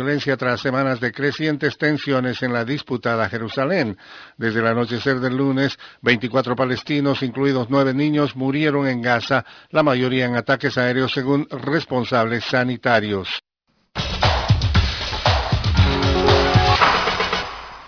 Las vacunas contra el COVID-19 finalmente se emplearán en un mayor número de adolescentes luego de que los reguladores de Estados Unidos expandieran el uso de la vacuna de Pfizer en personas de al menos 12 años, lo que abre la posibilidad de proteger a los estudiantes de secundaria antes del regreso a clases en el otoño. La administración de vacunas podría comenzar en cuanto una comisión federal asesora emita recomendaciones para su uso en menores de entre 12 y 15 años, lo que se espera ocurra el miércoles. Vacunar a menores de todas las edades será crucial para regresar a la normalidad. La mayoría de las vacunas contra el COVID-19 se distribuyen a nivel mundial y han sido autorizadas para adultos. La vacuna de Pfizer se administra en muchos países en adolescentes a partir de los 16 años y Canadá recientemente se convirtió en el primer país en inyectarla a los de 12 años y mayores. En otros lugares, padres, administradores de escuela y funcionarios de salud pública esperan ansiosamente que la vacuna esté disponible para más menores. Es un momento crucial en nuestra capacidad para combatir la pandemia del COVID-19, dijo a The Associated Press el doctor Bill Gruber, un vicepresidente de Pfizer, quien también es pediatra. La Administración de Alimentos y Medicamentos de Estados Unidos, FDA, por sus siglas en inglés, declaró que la vacuna de Pfizer es segura y ofrece una gran protección a jóvenes según pruebas de más de 2.000 voluntarios estadounidenses entre los 12 y 15 años. Tony Cano, Voz de América, Washington. Desde Washington vía satélite y para Omega Estéreo de Panamá hemos presentado Buenos Días América. Buenos días, América. Vía satélite. Desde Washington. La mejor franja informativa matutina está en los 107.3 FM de Omega Estéreo, 530 AM. Noticiero Omega Estéreo presenta los hechos nacionales e internacionales más relevantes del día. 7.30 AM. Infoanálisis. Con entrevistas y análisis con los personajes que son noticia. De 8 y 30 a 9 y 30 de la mañana, sin rodeos. Con Álvaro Alvarado.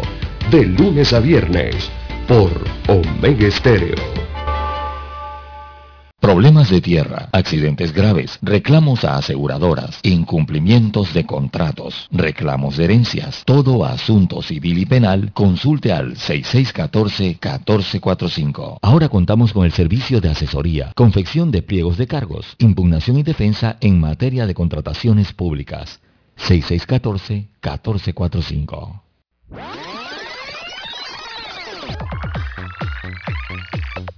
Omega Stereo tiene una nueva app. Descárgala en Play Store y App Store totalmente gratis. Escucha Omega Stereo las 24 horas donde estés con nuestra aplicación 100% renovada.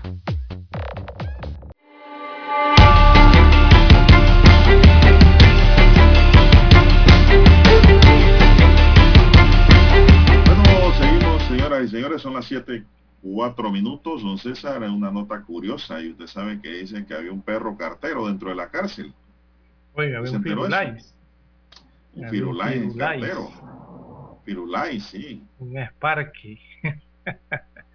Así Oiga, es, y dice hoy la prensa, dice la prensa que el sistema penitenciario informó que detectó un perro que se movía de forma inusual entre pabellones de La Joya. El can de raza incierta era cartero de internos que se enviaban saludos y promovían la venta de sustancias ilícitas a través de cartas que hallaron en poder del canino. En el pasado fueron capturados, dice hoy la prensa, con la misma intención una paloma y un gato. El perro muy nervioso, dice, fue detenido y mostrado sin nada que ocultar en su anatomía. En un video del sistema penitenciario, dice, seguimos reforzando la seguridad, declaró el director del penitenciario Andrés Gutiérrez. ¿Qué le parece, Lara, esta noticia súper curiosa? Oiga, la primera pregunta La es... se eh, pregunta, está- dice, si esto es en serio. Es, es que es por eso, porque, don Juan de Dios, eh, eh, en las cárceles sabemos que hay altas restricciones y una de ellas debería ser esta. Eh, es permitido en las cárceles tener mascotas. Yo creo que no. Los, Claro los que no. presos tienen permitidos tener mascotas, los custodios no. tienen permitido tener algún tipo de animal, mascotas. Las autoridades que laboran en estas cárceles pueden llevar sus mascotas o animales a la cárcel. Los únicos perros que pueden haber en las cárceles son los de la policía, Lara. Exactamente, que son oficiales prácticamente, ¿no? Sí. Los perros Así policía. que, así que la primera pregunta va por allí, ¿esto cómo es? ¿Por, por qué se permite esto? Porque evidentemente este perro no llegó de una barriada aledaña y- en un día y hizo esto. Para poder que este perro circulara dentro de un centro Bueno. penitenciario amplio, evidentemente ya llevaba días o semanas allí o quizás meses. Me Entonces, ¿quién destaca el Panamá esto? Press, me destaca aquí el Panamá Press que el canino fue detectado caminando con un papel enrollado y atado al cuello, con la estrella misiva revelando el intento por avisar que había droga disponible y quedando en evidencia la disponibilidad de un celular, aparato tecnológico que no está permitido, Lara, destaca hoy el periódico. También. Sí, porque la carta decía que había, que estaba, detallaba la venta de la, de la, de la droga, la detallaba en la carta, eh, enviaba saludos específicos a algunos privados de libertad y la, eh, esta carta que llevaba este animal, entonces solicitaba lo que usted dice, que marcaran el número de teléfono para hacer sus pedidos, imagínese Sí, usted, el señor. delivery, ¿no? Algo así, parecido. y no sé si el perro también llevaba el delivery al final. Pero bueno, lo detectaron antes, ¿no? Pero mire usted. Pero eh, la pregunta mía es cómo el perro sabía dónde tenía que llevar el mensaje. Por eso digo, o sea, este perro no apareció de la, no apareció de ayer para hoy. Este perro seguramente llevaba meses allí. Eh, ahí el perro era un medio de comunicación abierto, Lara. Eh. Así como es el internet, la radio y la televisión que anuncia algo, pues. Eso no iba dirigido a nadie en particular, sino al que veía el papel y lo leía. El perro era un medio difusor de esa publicidad ilícita dentro de la cárcel. Simplemente. Este no es que el perro era cómplice o, o tenía un dueño. Eso es un Bueno. perro que anda por ahí pues, buscando comida. Un perro que trabajaba para el bajo mundo de las cárceles. Era su trabajo allá adentro, ¿no? Yo creo que el perro es víctima aquí. Es Pero, víctima. eh, pero, pero bueno, ese es el tema de la supervisión que deben tener las autoridades, ¿no? En las cárceles. Bueno, para mí es un tema muy curioso de verdad, ¿no? Por eso lo he traído a colación para darle variedad al noticiero y que, pues ya de aquí en adelante no se deben permitir en las cárceles mascotas, Lara. De ningún tipo. Eh, eh, tiene que ser así. Así es, dice aquí un amigo que me escribe, oficial jubilado, dice, ese perro sí es inteligente. Hombre, perro adquiere una víctima, utilizado por vivos como medio de difusión para informar lo que sabían, porque al final de la historia, el perro no tenía la información tampoco en la carta de quién tenía el producto. Claro que no. Por eso digo, el perro ahí fue un medio de comunicación, Lara. Bueno, seguimos. Sí, sí, sí. Y, y aclaramos que el perro no ha cometido ningún delito, el perro no está preso en esa cárcel que no. usaban para ello.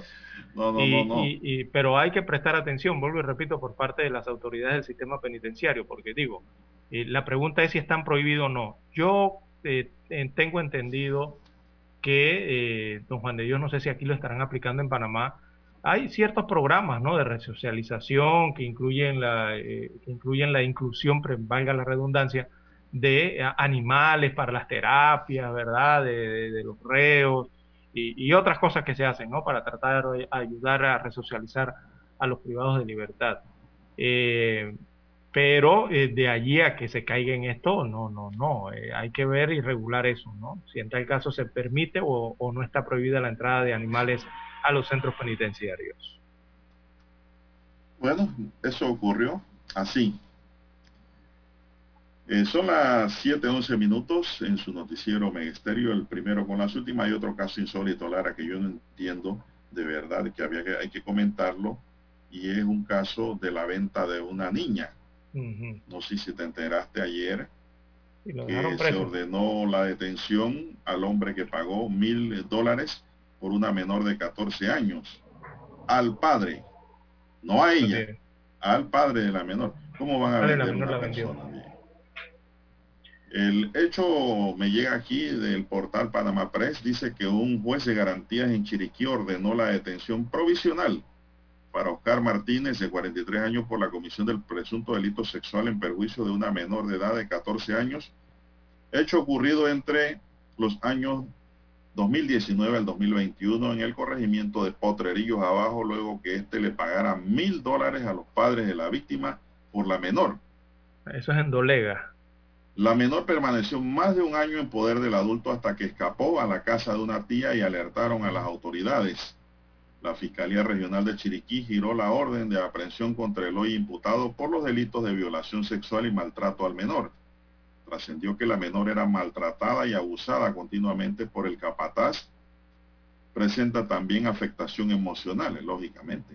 En la audiencia se pudo conocer que el hombre identificado con las siglas de OMA era el capataz jefe de la finca donde trabajaba el papá de la menor y este le ofrecía alimentos para ganar aceptación.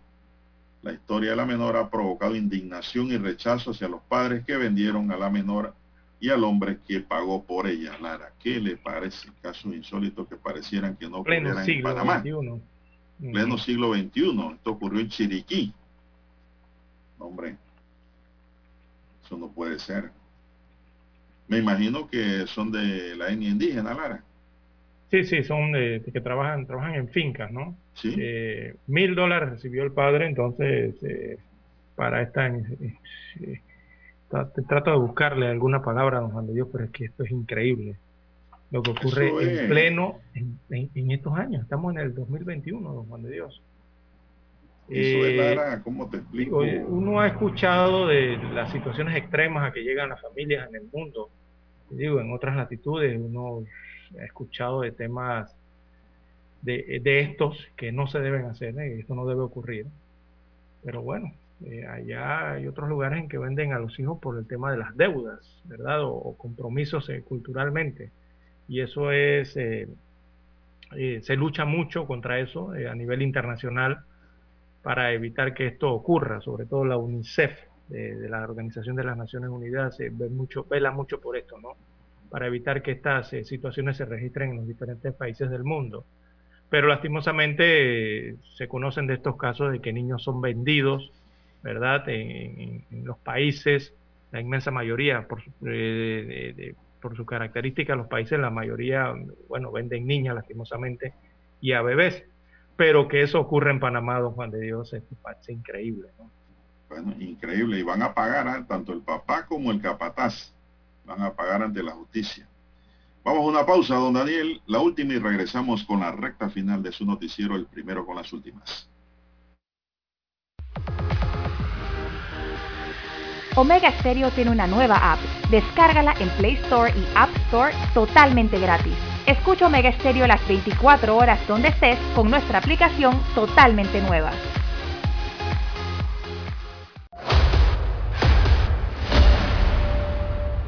Desde los estudios de Omega Estéreo, establecemos contacto vía satélite con la voz de América. Desde Washington, presentamos el reportaje internacional.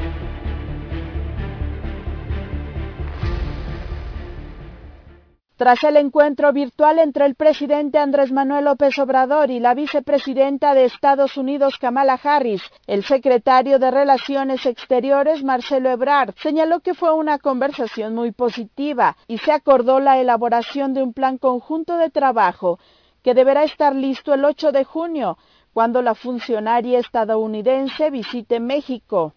Yo diría que transcurrió bastante bien y que nos habla de una nueva etapa. Yo creo que la síntesis estamos entrando en una nueva etapa de bastante cercanía y afinidad en muchos temas. Lila Abed, especialista en temas internacionales, consideró que la propuesta del presidente López Obrador para ampliar el programa Sembrando Vida a Centroamérica como una alternativa para ordenar los flujos migratorios y atender las causas de fondo podría ser aceptada por el gobierno de Joe Biden, pero no en todos sus términos. Explicó que difícilmente el Partido Republicano en el Congreso avalaría un programa que implique otorgar ciudadanía a migrantes, por lo que este aspecto debería no ser considerado. La crisis política humanitaria que ha causado el tema migratorio para la administración de Joe Biden le abre una oportunidad interesante a México para pedir algo a cambio de cooperar en materia migratoria. Creo que sí, la ampliación de Sembrando Vida puede prosperar siempre y cuando se le quite el tema de la ciudadanía a los participantes del programa. Los republicanos en la Cámara Alta han frenado y tienen estancada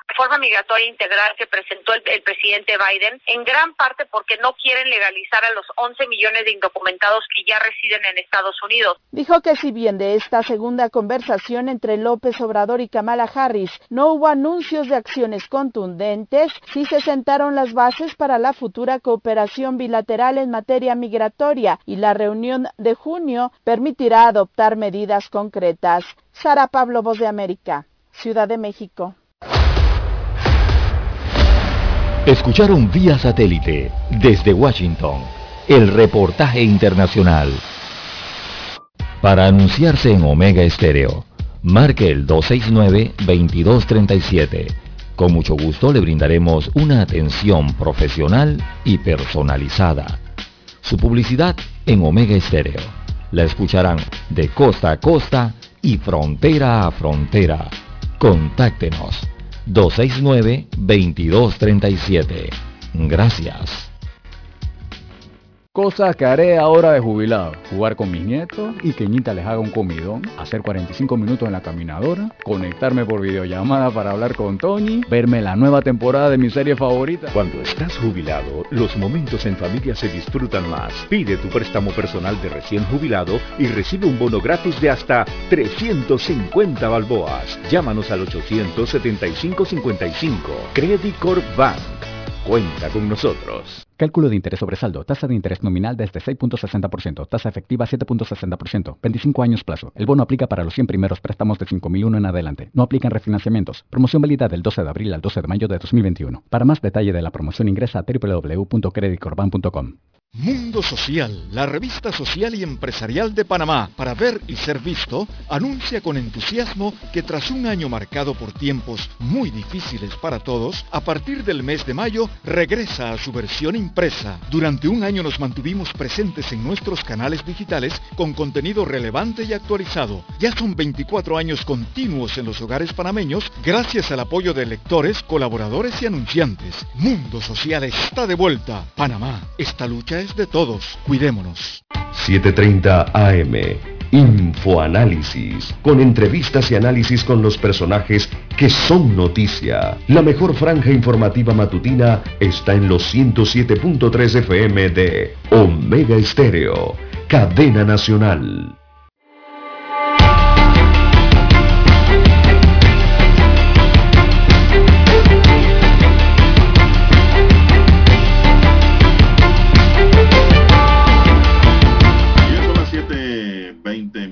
Señoras y señores, en su noticiero Megesterio, el primero con las últimas, un noticiero diferente para gente pensante, gente inteligente, con la noticia comentada y analizada. Mi línea directa de WhatsApp para los que desean escribirme es el doble seis catorce catorce cuarenta y cinco para aportes, consultas, preguntas. Entonces Lara está también en el Twitter. Lara, ¿cuál es su cuenta? Arroba César Lara R, arroba César Lara R es mi cuenta en la red social Twitter, ya lo sabe usted, sus mensajes, comentarios, denuncias, fotos, denuncias, reportes de tráfico y reportes de sintonía en esas cuentas en Instagram y en Twitter. 7, 21 minutos de la mañana. Bueno, Lara dice hoy aquí una nota que tengo que los partidos panameñistas y Cambio Democrático todavía no han oficializado su respaldo al proceso de recolección de firmas del movimiento Panamá Decide agrupaciones y líderes políticos comienzan a oficializar su respaldo al proceso de recolección de firmas de que proyecta realizar el movimiento Panamá Decide con miras a concretar la convocatoria a una asamblea constituyente paralela. El movimiento acudirá este martes al Tribunal Electoral a presentar el memorial, memorial para iniciar el proceso de recolección de firmas para una constituyente paralela como lo exige la constitución política del país. Esto será hoy, según Julia De Santi, vicepresidente del movimiento, el ex candidato presidencial Ricardo Lombana del partido Información Otro Camino oficializó su participación en este proceso de recolección de firmas para convocar a una constituyente también.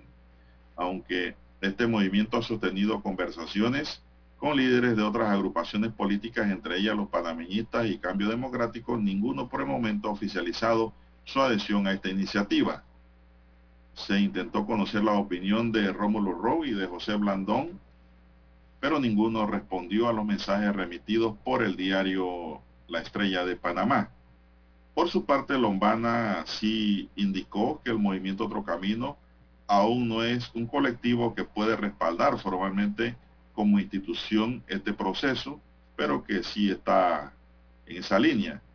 No obstante, señaló que una vez sea un partido constituido, apoyará una constituyente como siempre lo ha hecho. Yo como ciudadano y ex candidato a la presidencia, por supuesto que respaldo la iniciativa de recolección de firmas, sea de Panamá Decide o sea de otros grupos ciudadanos, afirmó Lombana, que es un joven político, pues con mira a proyectarse como futuro presidente del país. De manifestó que lo que el movimiento Panamá Decide busca es que este proceso sea una iniciativa abarcadora como un consenso, con un consenso básico entre los actores sociales, entre ellos, por supuesto, los partidos políticos.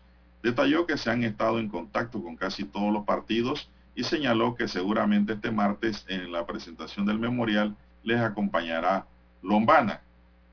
Añadió que se está hablando con el panameñismo que posiblemente, según De Sacti, también les acompañaría y con cambio democrático con lo que se ha conversado, pero todavía no se ha llegado a una definición.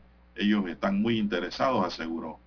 Este es un movimiento de los integrantes de Panamá Decide, sino de todos los panameños y por supuesto que los integrantes de los partidos políticos también son panameños y ciudadanos, precisó. Bien, Lara, en estos también entre otros se mencionó a la Cámara de Comercio, la PEDE, la Central General de Trabajadores y se está iniciando conversaciones con CONATO y con sectores de la Iglesia Católica. Bueno, pero aquí hay... ¿Qué problema, es quién recoge la firma? Bueno, yo diría no quién la recoge, sino cómo se recogen, cuáles son las reglas. Los partidos políticos, bueno, hay que, hay que también tomar de base allí, don Juan de Dios, primero se requieren 551.564 firmas para llamar a la constituyente. Esa es la, meta, ¿no? Más de 500, 550.000 firmas. Eh, lo segundo es que hay que ver que eh, pueden ser recogidas por ciudadanos, pueden ser recolectadas por ciudadanos en pleno goce de, su función de constitucionales. Y dos, eh, está el otro tema que tiene que ver con los partidos políticos. Uno, por el hecho de que hay más de un millón y medio de panameños inscritos en partidos políticos. ¿Ya? Viendo ese escenario, eh, algo del mapa, algo del relieve allí, entonces uno se pregunta, pero entonces, ¿quién recoge las firmas? ¿Quién lo puede hacer más rápido? ¿Quién puede ser más eficiente? Eh, ¿Quién puede ser más transparente? Bueno, eh, eso ya serán las formas, ¿no? Pero, ¿quién es el que lo va a hacer al final? Los partidos políticos, por una parte, entiendo que los están llamando a esto, Panamá decir los están llamando porque, claro, que tienen la infraestructura, ¿no? Tienen eh, su proceso de organización. Les debe ser más sencillo llamar a, recolectar firmas o por lo menos acceder a, las personas a las cuales se les puede hacer la pregunta si quieren o no una constituyente, o sea, en la recolección de la firma.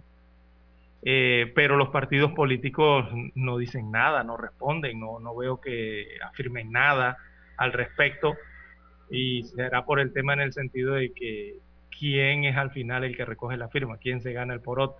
¿Será los celos, Lara? por eso los celos. Malditos celos. ¿Quién se gana el poroto? Por eso, eso crea celos.